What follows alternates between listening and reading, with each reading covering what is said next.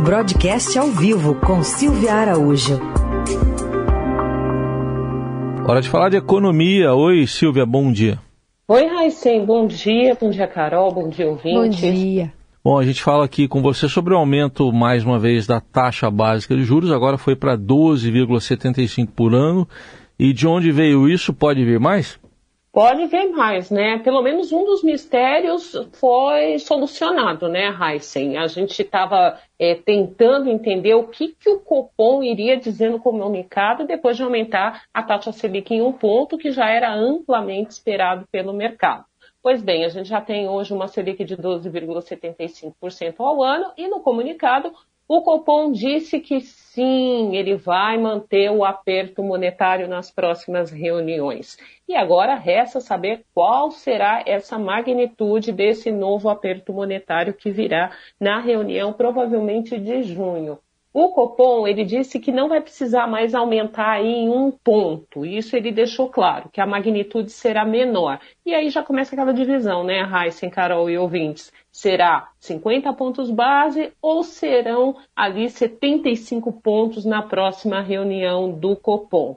Bom, as apostas devem ser calibradas a partir de hoje no mercado de juros. Daqui a pouquinho esse mercado abre às 9 horas e aí a gente já vai ter pelo menos uma sinalização do que esse pessoal que negocia juros no mercado futuro está entendendo desse comunicado, se as apostas ficarão mais em 50 pontos ou em 75 pontos para a próxima reunião do Copom. O fato é que a Selic deve terminar esse ano na casa dos 13%, como os próprios agentes financeiros já vêm apontando desde o início do ano.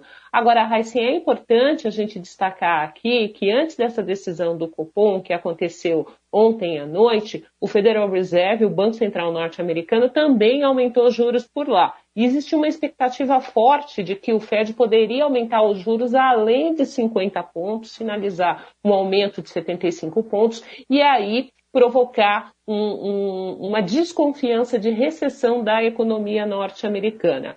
Mas o Federal Reserve aumentou os juros em 50 pontos e na entrevista coletiva, o presidente do Banco Central americano, ele disse sim que tem chances, boas chances de controlar a inflação por lá sem provocar recessão no mercado americano. Então, isso significa que a na verdade, a leitura dos agentes econômicos lá fora foi de que os aumentos de juros nos Estados Unidos não serão tão fortes, tão expressivos quanto se esperava, né, pelo menos até essa reunião de ontem, por conta da inflação que por lá, né, Raíssa, a inflação é, é, a maior aí em quatro décadas, então existe uma preocupação muito forte do Banco Central americano com relação a debelar essa inflação é, americana sem provocar recessão, porque provocando recessão no mercado americano, isso também se espalha para todo mundo. Bom, voltando aqui para o Brasil, o que, que a gente pode entender daqui para frente? Se a taxa de juros vai ficar acima de 13% a partir da próxima reunião do Banco Central, aqui também como lá nos Estados Unidos, há uma preocupação de que essa taxa é, de juros ela acabe freando o nosso crescimento e aí aquela sombra de recessão começa a aparecer por aqui. Pelo menos essa sombra ela está um pouco afastada, mas ela existe. Por quê? A gente lembra que aumento de taxa de juros, Heisen, Carol e caros ouvintes, isso significa encarecimento de todas as linhas de financiamento, de todas as linhas de crédito.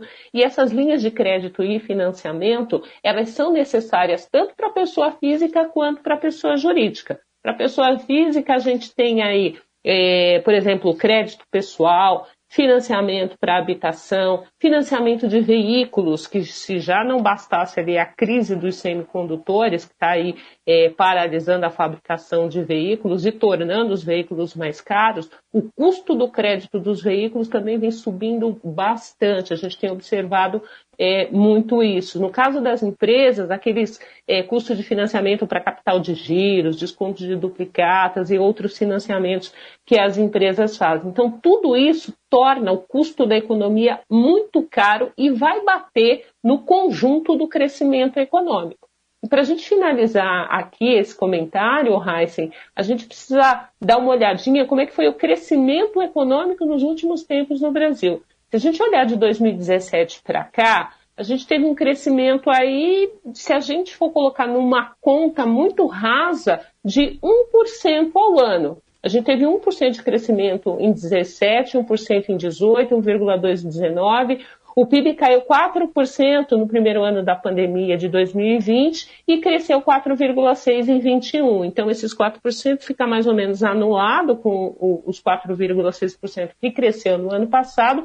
E aí, se a gente olhar para trás, né, que esse crescimento mais ou menos de 1% ao ano, a gente também percebe que ele foi corroído pela inflação, que só do ano passado foi de 10%, e para esse ano se avizinha aí uma inflação pelo menos na casa de 8% para fechar 2022. Análise da economia com a Silvia Araújo, que está aqui no Jornal Dourado às terças e quintas. Obrigado, Silvia. Até terça. Até lá.